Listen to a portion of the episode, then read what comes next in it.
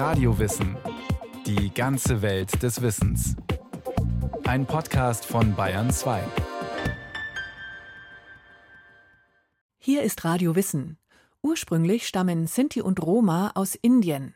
Von dort sind sie viele Jahrhunderte lang Richtung Westen gewandert.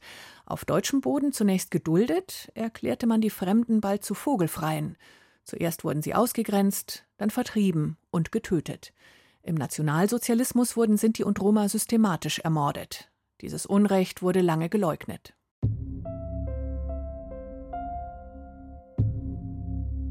April 1980 in der Gedenkstätte des Konzentrationslagers Dachau. Die Männer liegen auf einfachen Pritschen, ein Kissen im Nacken, manche haben sich mit einer Decke zugedeckt. In ihrem Blick feste Entschlossenheit. Es sind zwölf Sinti, die an diesem geschichtsträchtigen Ort im Hungerstreik sind. Darunter auch Überlebende des Poraimos, wie der Völkermord durch die Nationalsozialisten auf Romanes genannt wird, bei dem Hunderttausende Roma und Sinti getötet wurden. Es waren fünf Überlebende beteiligt von Auschwitz, von Dachau und Mauthausen. Es war einer beteiligt, der hat die Zwangssterilisation erfahren, der wurde unfruchtbar gemacht. Sagt Romani Rose im Interview mit dem Historiker Jan Selling für das Dokumentationszentrum ROM Archive. Rose gehört zu den Jüngeren des Hungerstreiks. Er hat 13 Familienangehörige im Holocaust verloren. Mit der Protestaktion wollen sie auf anhaltendes Unrecht aufmerksam machen. Ihre Forderung? Die Anerkennung des Völkermords an Sinti und Roma durch die Nationalsozialisten. Dieses Verbrechen musste im Sinne des Strafrechts und des internationalen Rechts durch die Bundesregierung anerkannt werden. Es war der traurige Höhepunkt einer mindestens 600 Jahre langen und sehr wechselhaften Geschichte der Minderheit auf deutschem Boden. Ursprünglich stammen Sinti und Roma aus Nordwestindien. Von dort zogen sie vermutlich zunächst nach Persien und dann nach Südeuropa, sagt die Historikerin Carola Finks. Sie leitet die Enzyklopädie des NS-Völkermordes an den Sinti und Roma in Europa der Universität Heidelberg. Es gibt verschiedene Theorien, aber die für mich plausibelste ist die, dass es so eine relativ kohärente Auswanderung gegeben hat, einer Gruppe aus Nordwestindien, dann bis nach Persien, die sich relativ lange im Byzantinischen Reich aufgehalten hat und erst mit dem Vordringen der osmanischen Truppen ab dem 15. Jahrhundert begann dann die Migration nach Westeuropa. Diese Migrationsroute belegen vor allem sprachwissenschaftliche Forschungen. Das Romanes hat sehr alte Wortbestandteile und da gibt es sehr viele Wortbestandteile, zum Beispiel aus dem Griechischen, worauf man dann schließen kann, dass es dort lange Aufenthaltszeit gegeben hat. Viele Sinti und Roma sprechen noch heute Romanes, auch Marcella Reinhardt. Lacho dives lautrengi, mirolapi Marcella Reinhardt, mihumi Sinterza, mihumi Vorsitzende vom Regionalverband Deutscher Sinti und Roma in Augsburg-Schwaben. Übersetzt bedeutet das Schönen guten Tag an alle. Ich bin eine Sinterza. Mein Name ist Marcella Reinhardt. Ich bin die Vorsitzende des Regionalverbands Deutscher Sinti und Roma in Augsburg-Schwaben. Die Bezeichnungen Sinti und Roma oder Sintize und Romja in der weiblichen Form sind von der Minderheit selbst gewählt. Den Begriff Zigeuner lehnen sie ganz klar ab.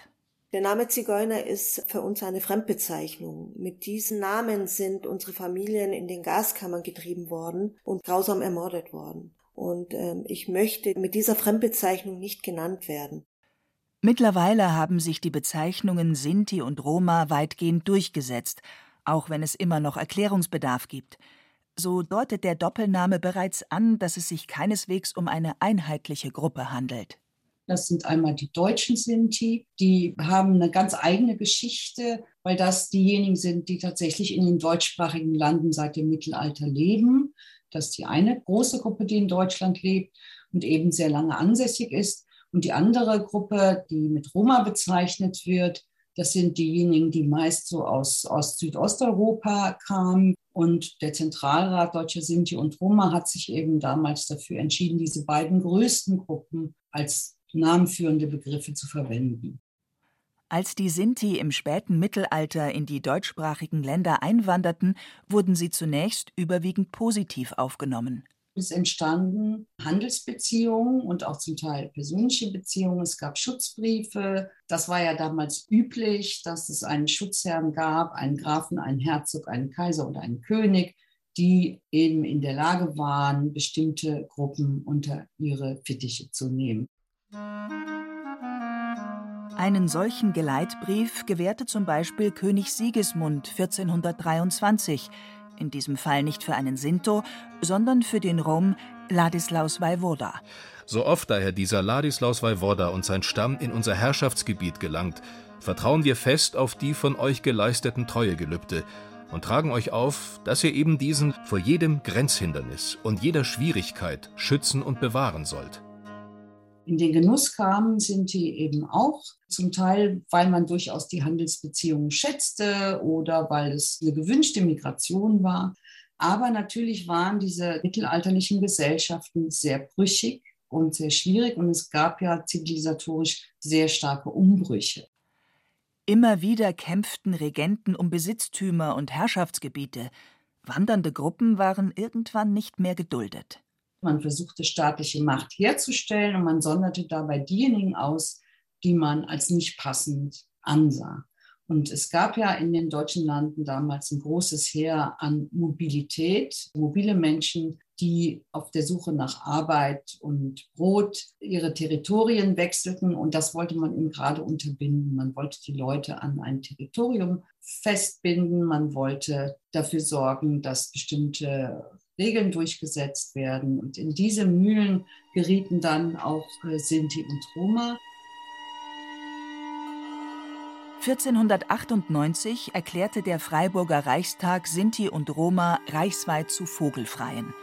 Das bedeutete, jedermann konnte gegen sie vorgehen, ohne mit Konsequenzen rechnen zu müssen. Es kam zu brutalen Übergriffen. Es gab Hinrichtungen, Männer wurden gerädert und gevierteilt.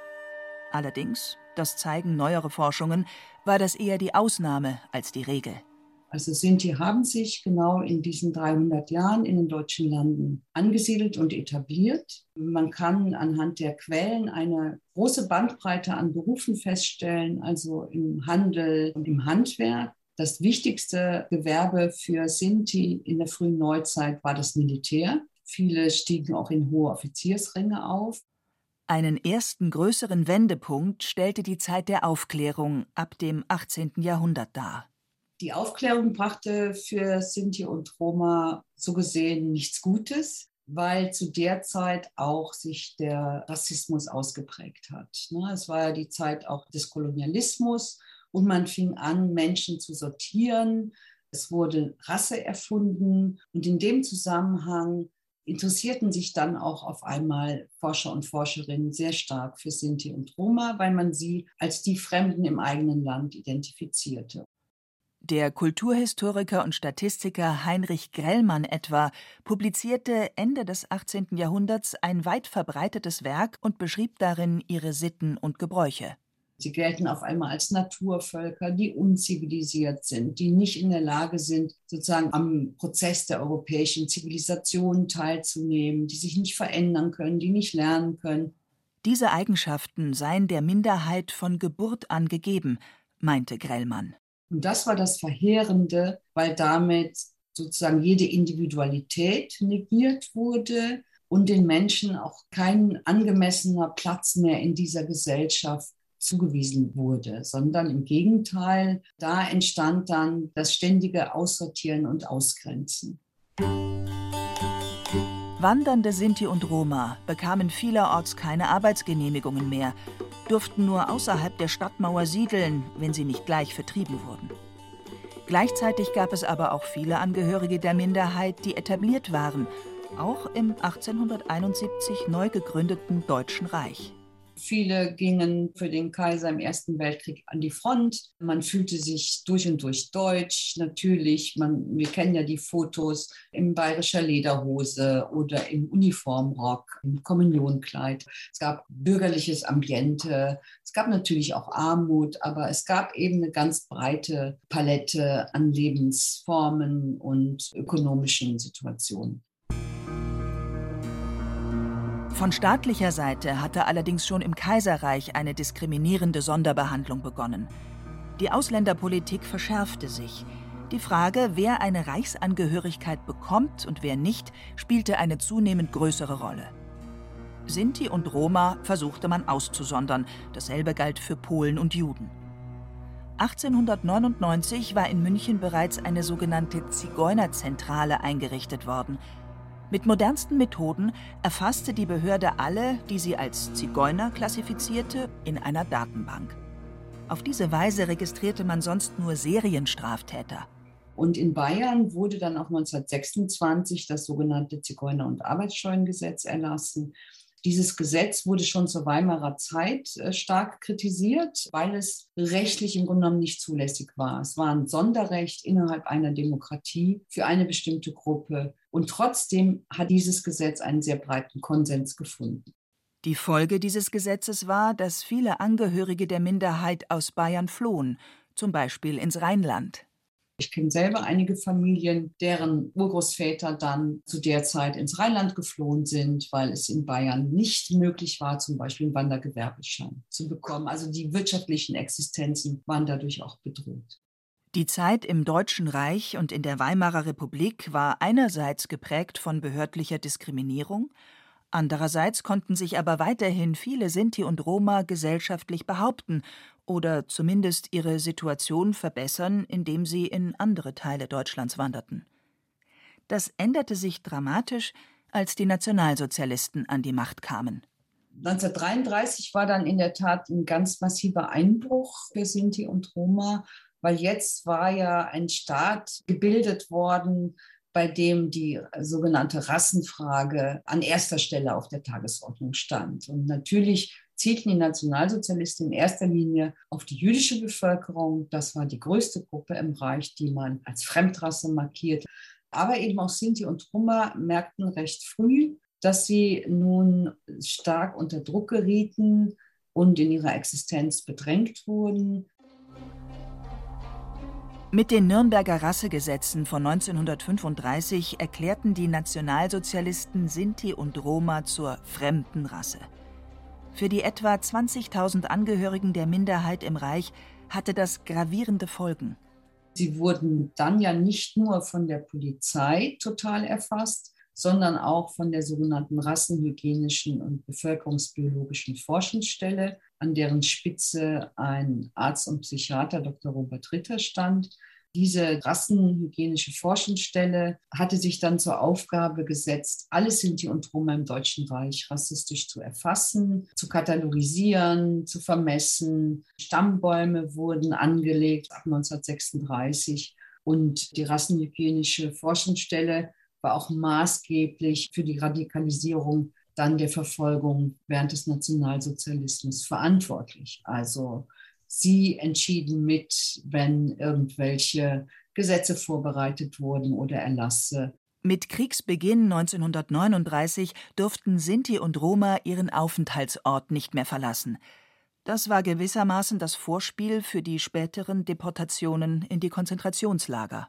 Es war schon relativ früh klar, dass Sinti und Roma aus dem Reich deportiert werden sollten. Und es fand dann tatsächlich die erste Deportation im Mai 1940 statt. Das waren etwa zweieinhalbtausend Menschen, eher aus dem Westen und Nordwesten des Reiches, die dann in das besetzte Polen deportiert wurden. Aber auch den anderen Angehörigen der Minderheit setzten die Nationalsozialisten immer mehr zu. Oft mussten sie ihre Arbeit aufgeben und stattdessen Zwangsarbeit leisten.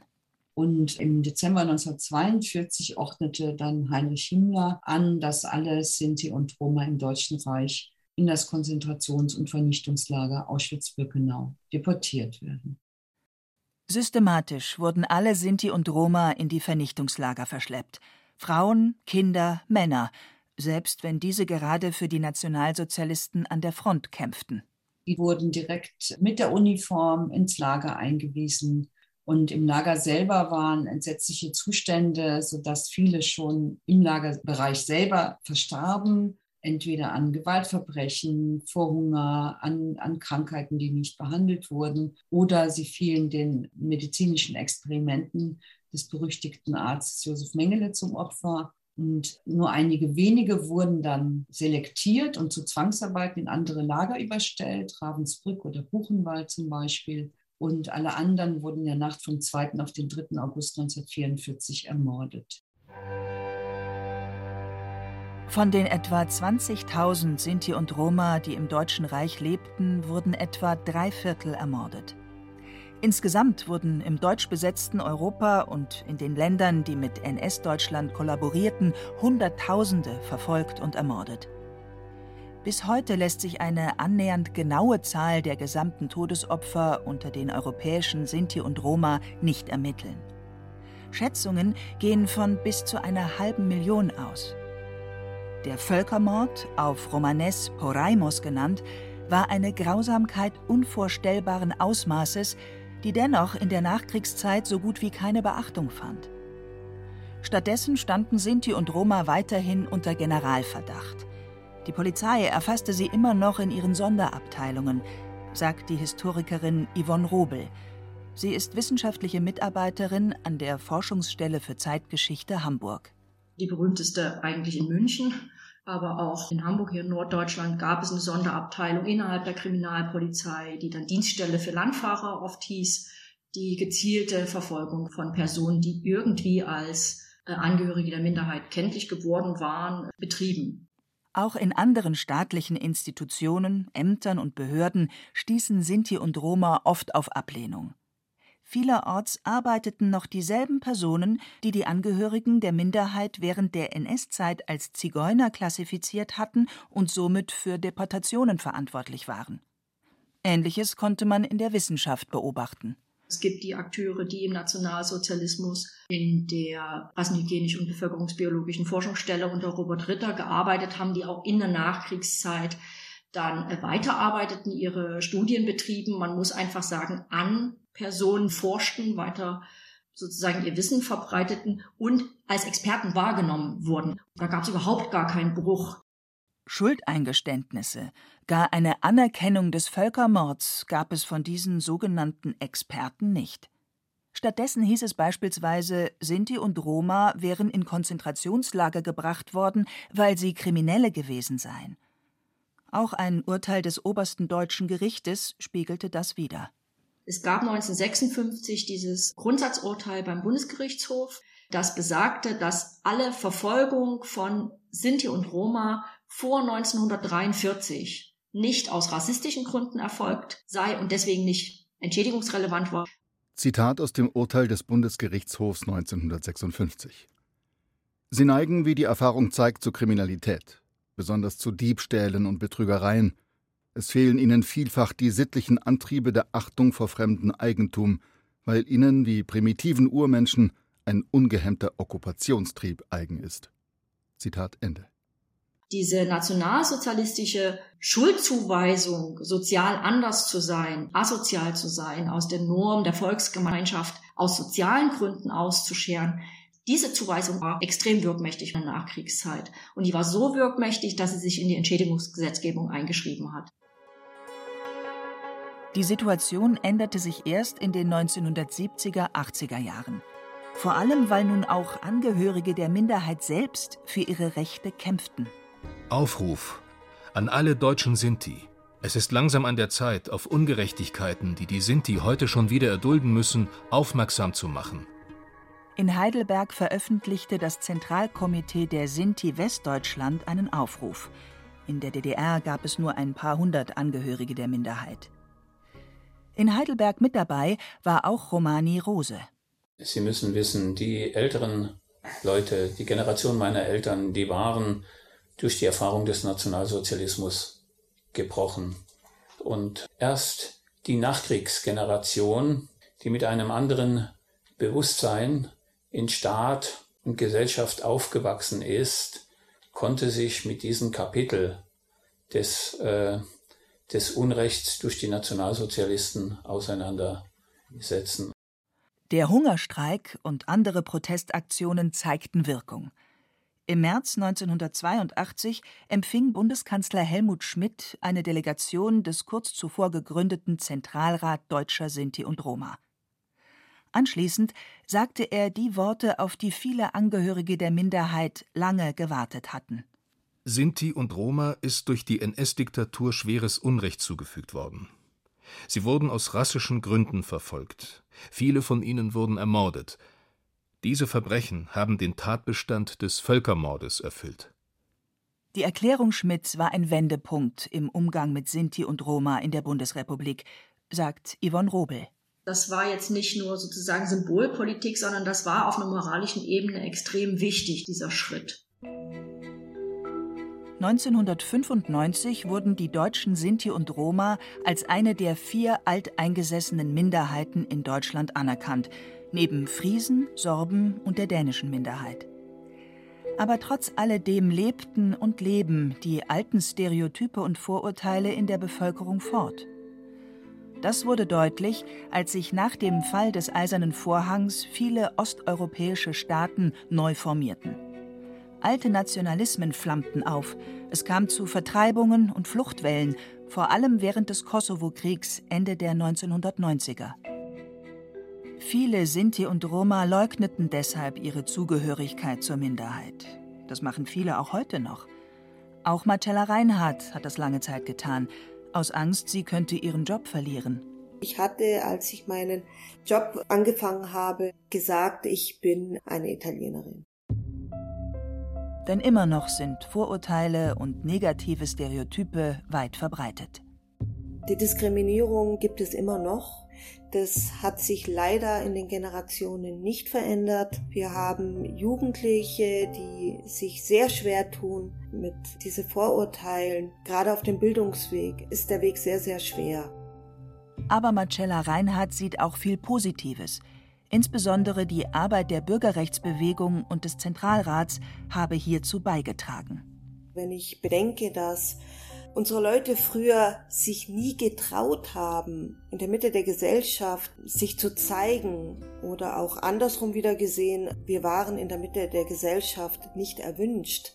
Und heute begrüßt man uns, wir machen zusammen Veranstaltungen, wir gedenken zusammen an die Opfer des Holocaust und wir arbeiten zusammen gegen Rassismus. Da muss ich sagen, haben wir sehr große Erfolge erreicht.